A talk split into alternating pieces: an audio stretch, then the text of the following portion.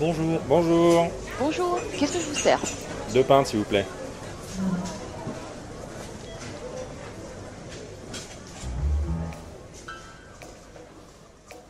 Hier, j'ai vu le dernier Mad Max, Fury Road. Bah, en fait, euh, il est quand même très bien. Hein. T'es pas du tout en retard niveau cinéma, donc. Ah non, mais t'imagines même pas. Mais je trouve que ce reboot s'inscrit bien dans l'univers post-apocalyptique des premiers épisodes, où euh, la civilisation s'est totalement effondrée et peine réellement à se reconstruire, malgré euh, la bonne volonté de certains. Et j'adore les univers post-apocalyptiques. Mais je trouve ça triste qu'il faille systématiquement passer par un événement catastrophique pour passer à autre chose. Dans Mad Max, c'est une guerre pour le pétrole. Dans la série de jeux vidéo Fallout, c'est un conflit nucléaire. Et même dans Star Trek, hein, cet univers ultraliste et aseptisé, bah, il a fallu passer par une guerre brutale euh, civile pour euh, changer de civilisation. Quel dommage dans Star Trek ça n'avait pas détruit tout le monde. oui, mais qu'est-ce que tu veux, les Vulcains sont, étaient là. Je m'interroge du coup, c'est est-ce que l'apocalypse est inévitable ou est-ce que la technologie nous permettra de conserver notre façon de vivre en évitant ainsi la destruction? Ah Non, mais Emilien, tu prends le sujet par le mauvais côté de la lorgnette en fait. Ah, C'est original. Non, mais je t'assure, les évolutions technologiques n'ont certainement pas pour vertu de préserver notre mode de vie. Au contraire, je prends deux exemples évidents Terminator et Matrix. Évident. Oui, Matrix. évident. Dans les deux cas, l'humanité a développé la robotique et l'intelligence artificielle, soit pour se protéger, soit a priori pour rendre la vie plus facile. Dans les deux cas, la création s'est retournée contre le créateur et a détruit la civilisation. Alors bien sûr, l'apocalypse peut venir de catastrophes naturelles, mais à en croire les auteurs de science-fiction, elle est bien plus souvent de causes anthropiques. Oui, ça c'est vrai, je suis d'accord. L'homme est souvent responsable du pire. Tu prends J.J. Abrams, c'est le dernier Star Wars. Non mais arrête avec ça, il est très bien le dernier. Non, il est pas Wars. très bien le dernier Star Mais Wars. si, il est très bien, il est très... Je sais rire, je suis très méchant. et- Pardon Ah ouais, écoutez Euh, monsieur. Excusez-moi, voici vos pintes, messieurs. Et pourquoi vous rigolez? Non, non, euh, rien, pardon. Enfin si, je vous écoute là, mais sérieusement, tout ça est un peu caricatural, hein. Les bons vieux fantasmes de survie, ambiance euh, Far West en voiture et les robots méchants, c'est poétique, mais c'est pas très réaliste. Bah si, s'habiller avec des pneus, c'est très réaliste. Oui, jolie mode, mais la science-fiction, hein, euh, nous dit mieux que ça quand même en matière de fin du monde. C'est un sujet sérieux, messieurs. Eh oh, barman, doucement, euh, vous êtes pas juste censé écouter vos clients en hochant la tête Désolé, mais justement, ici le service comprend la parlotte aussi, les gars, alors soyez pas chagrins qu'on s'intéresse, hein. euh, Ouais. Regardez ce qui se fait vraiment euh, et ce qui risque de nous arriver socialement, humainement, hein. Je parle pas des vieux trucs, euh, Soleil vert et Fahrenheit 451, euh, plus personne ne sait ce que c'est. Bah si, Bien sûr que si, on sait ce que c'est. Non mais vous, vous êtes vieux. Mais merci. Prenons un autre exemple, par exemple du lourd, comme Idiocratie. Bah, ça, c'est un post-apocalyptique malin, où les générations successives deviennent de plus en plus stupides et mènent la civilisation au bord du gouffre. Ça montre euh, la manière dont l'idiotie quotidienne fait disparaître les capacités de survie de l'humanité dans un avenir lointain. ouais. Moi, je trouve ça effrayant, surtout que ça a un mauvais goût de vrai. Ouais, non, mais vous vous trompez complètement surtout. Euh, Idiocratie, ce n'est pas du tout une œuvre post-apocalyptique. Ouais, enfin, quand on dit pas trop le taulier non plus. C'est une dégénérescence longue et prévisible de l'espèce humaine. Ceci dit, c'est un sujet intéressant par ailleurs sur la façon dont l'humain réagit en voyant sa fin arriver. J'en prends un témoin un excellent livre, Spin, de Robert Wilson. Dans ce monde, par une circonstance extraordinaire, le temps passe plus vite dans l'espace que sur Terre. Résultat, la Terre sera détruite dans 80 ans, quand le Soleil se transformera en supernova. C'est long 80 ans. C'est toute une vie. Qu'est-ce qu'on fait du temps qui reste? On se marie? On fait des enfants? On épargne pour acheter une maison? Ça, c'est des vraies questions. Oui, on boit de la bière. Oui, ça fait ralentir le temps aussi, ça. Non, mais il y a plusieurs formes de post-apo. Hmm. Euh, Bon, la principale est celle où ça pète radicalement, mais de façon distrayante. Genre la guerre nucléaire, les virus zombificateurs ou l'invasion des robots tueurs. C'est Ok. vrai que les Daleks, c'est assez distrayant. Ouais, c'est vrai. Oui. Exterminate. Mais les post-apo social, il plus sur moi. Vous mettez tous les deux le doigt dessus d'ailleurs. Faut-il un gros boom pour qu'on se considère après la fameuse apocalypse? Idiocratie montre que la pente vers la fin des haricots peut être plus longue et indolore que l'on pense. On est peut-être déjà euh, dedans sans s'en rendre compte. Oui, d'ailleurs, euh, j'ai une stat à la con à ce sujet. C'est en 2015, Microsoft avait étudié l'effet des nouvelles techno et leur influence sur nos capacités cognitives. Et apparemment, selon cette magnifique étude, euh, notre temps de concentration est passé sous la barre des 9 secondes, c'est-à-dire moins qu'un poisson rouge. Mais non, c'est con. On parlait de quoi déjà? Non, c'est Microsoft, c'est un de côté. Oh putain, l'Apple Boy là. Prends un truc plus intelligent, regarde, dans, dans Les Fils de l'Homme. Très bon roman. Oui, bon, bah, je m'en allais, moi. hein. Le livre et le film sont très bien. On ne sait pas si on est après Apocalypse, puisque l'humanité est stérile et la société est foutue, hein, ou si c'est à venir et que l'on peut encore réagir et trouver une sortie de secours. C'est plus fin, je trouve, Et ça nous alerte sur notre présent, là, euh, comme le doit la science-fiction, justement. Au fait, euh, sinon, ils valent des cahuètes. Ah bah voilà, ça je dis pas non pour des cahuètes. Et d'ailleurs, bien que vous soyez le taulier et qu'on vous donne le respect vu que vous avez accès à la tireuse à bière, euh, je me permets quand même de vous contredire. Le post-apo en mode gros boom ou attaque de zombies et consorts, euh, c'est au contraire très social et ça fait qu'exacerber nos pires côtés. Ces mêmes côtés qui ont amené à l'apocalypse. Et pour revenir à ce que tu dis, Ludo, Spin, ce, ce très bon roman, pose une vraie question. C'est que faire du temps qui nous est imparti Pour moi, c'est à l'image de nos vies d'humains normaux. On est sur Terre pour une période donnée. C'est à nous de faire le mieux possible en ce laps de temps, fin du monde ou non. Vous allez dire que je cherche la contradiction, mais vous savez, moi je préfère les olives, vous savez, avec le petit truc rouge qui pique au milieu. Mais non, c'est dégueulasse. c'est Ritz, lui. Putain, vous êtes contre moi ou quoi? En réalité, la fin du monde met en exergue, la, en tout cas l'éventualité de la fin du monde, met en exergue nos pires côtés. Et la violence qui enflamme notre monde aujourd'hui, et comme vous disiez, Barman, peut-être déjà le cinéma coureur d'une fin de civilisation. L'enseignement de la SF est d'autant plus important dans ce cas-là. Elle pose la question sommes-nous capables de rester humains face à l'éventualité de notre propre fin?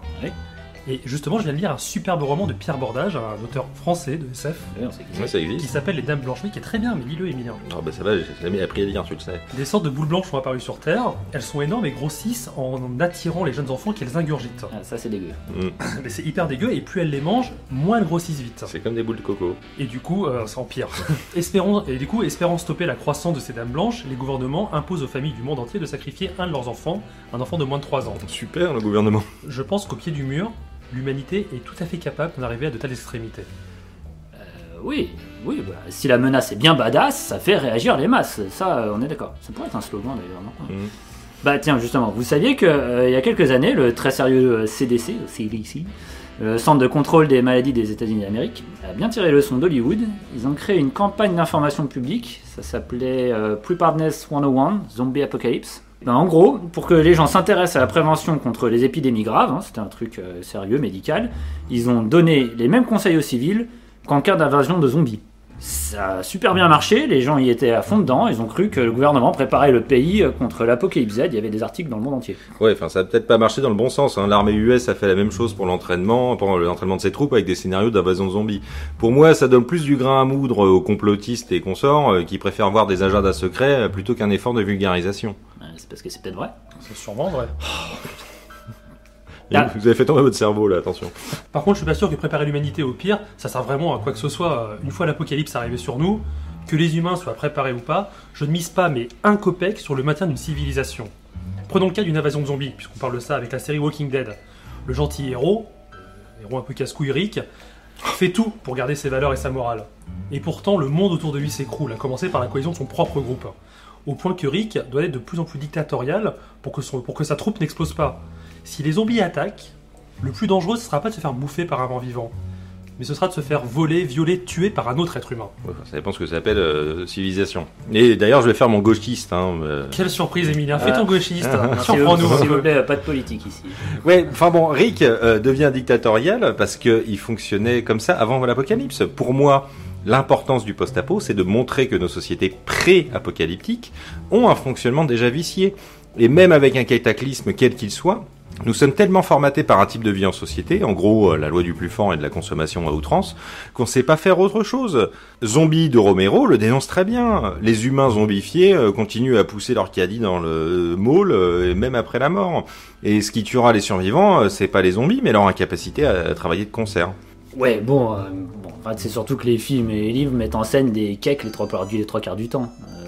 Mais une bonne bande de release dans un contexte post-apo, bah, je vais te dire, ils s'en sortiront très bien.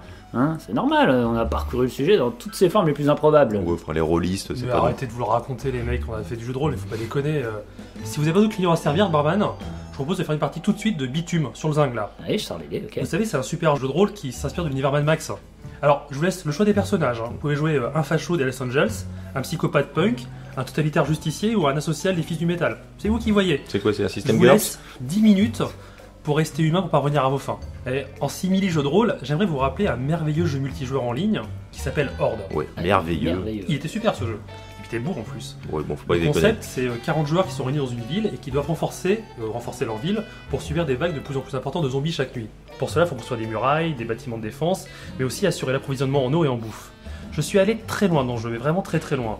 Et vu mon expérience, la construction la plus rapide possible d'une potence pour exécuter les voleurs et d'un crématocu pour les manger ensuite est le meilleur moyen de survivre.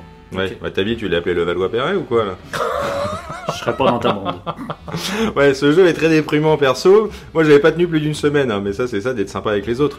Mais euh, sinon, dans le même genre, De gauche. oui, bah c'est ça. Mais moi, ça marche pas. Mais au moins, j'ai ma morale. Euh... le mec, Ah, c'est moche, continue, roule. Mais oui, mais bon, dans le même genre, t'as le jeu DZ, euh, qui est un des premiers de jeux survie online.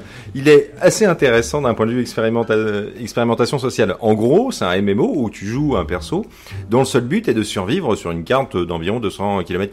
Tu joues avec d'autres joueurs et bien sûr des zombies.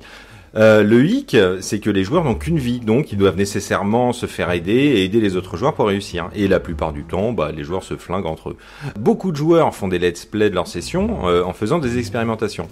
D'ailleurs, euh, pour avoir une semblant de note positive, un joueur a fait une expérience dans le jeu. Il proposait aux autres participants de leur fournir une arme chargée et sans contrepartie. Le mec euh, sympa quoi. Selon lui, plus de 60% leur merci et 40% le flingue avec euh, le cadeau. Il y a quand même un peu d'espoir. 40% Emilien. Emilien, 40% qui le flingue, c'est pas de l'espoir ça. Quand tu vois qu'un pour cent de casseurs détruisent une manif pacifiste, imagine 40% d'assassins dans un monde post-apo. Bah, bien sûr, c'est déprimant, mais je dis qu'il y a de l'espoir parce qu'il s'agit d'un jeu en ligne et tu sais comme moi que les, jeux- euh, les rôles des écrans euh, comme filtre euh, dans les relations humaines.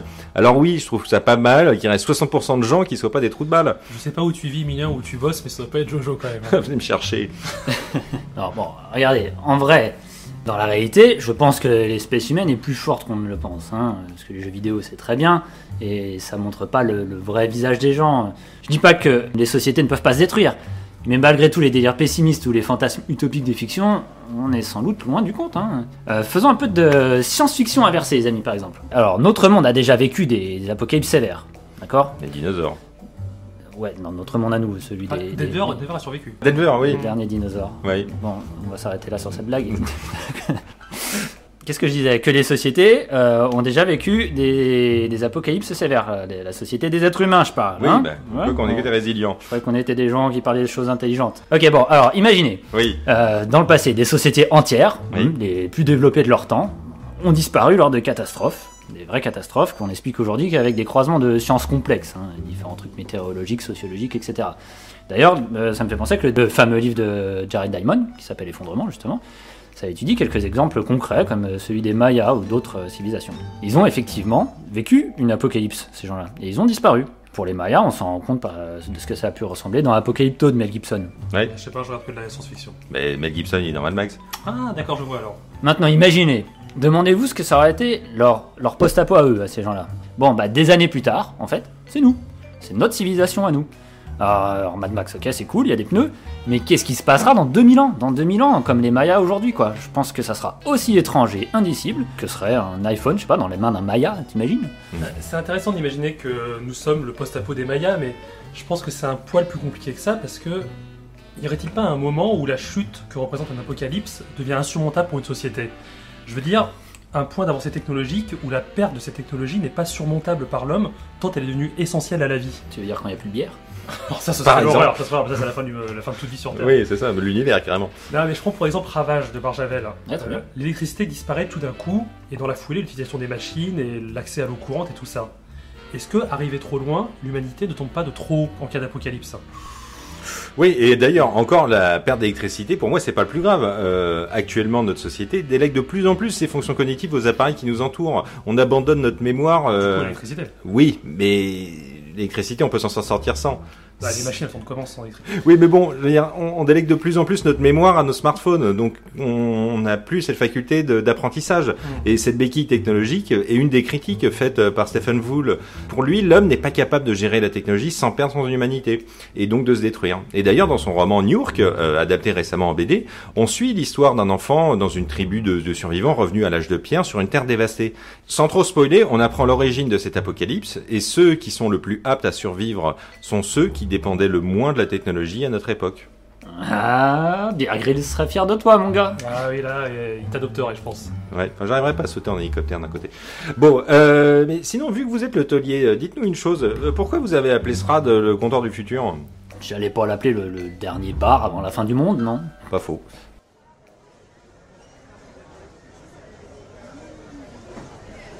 Excusez-moi, on va fermer, je vais devoir vous encaisser. C'est pour moi.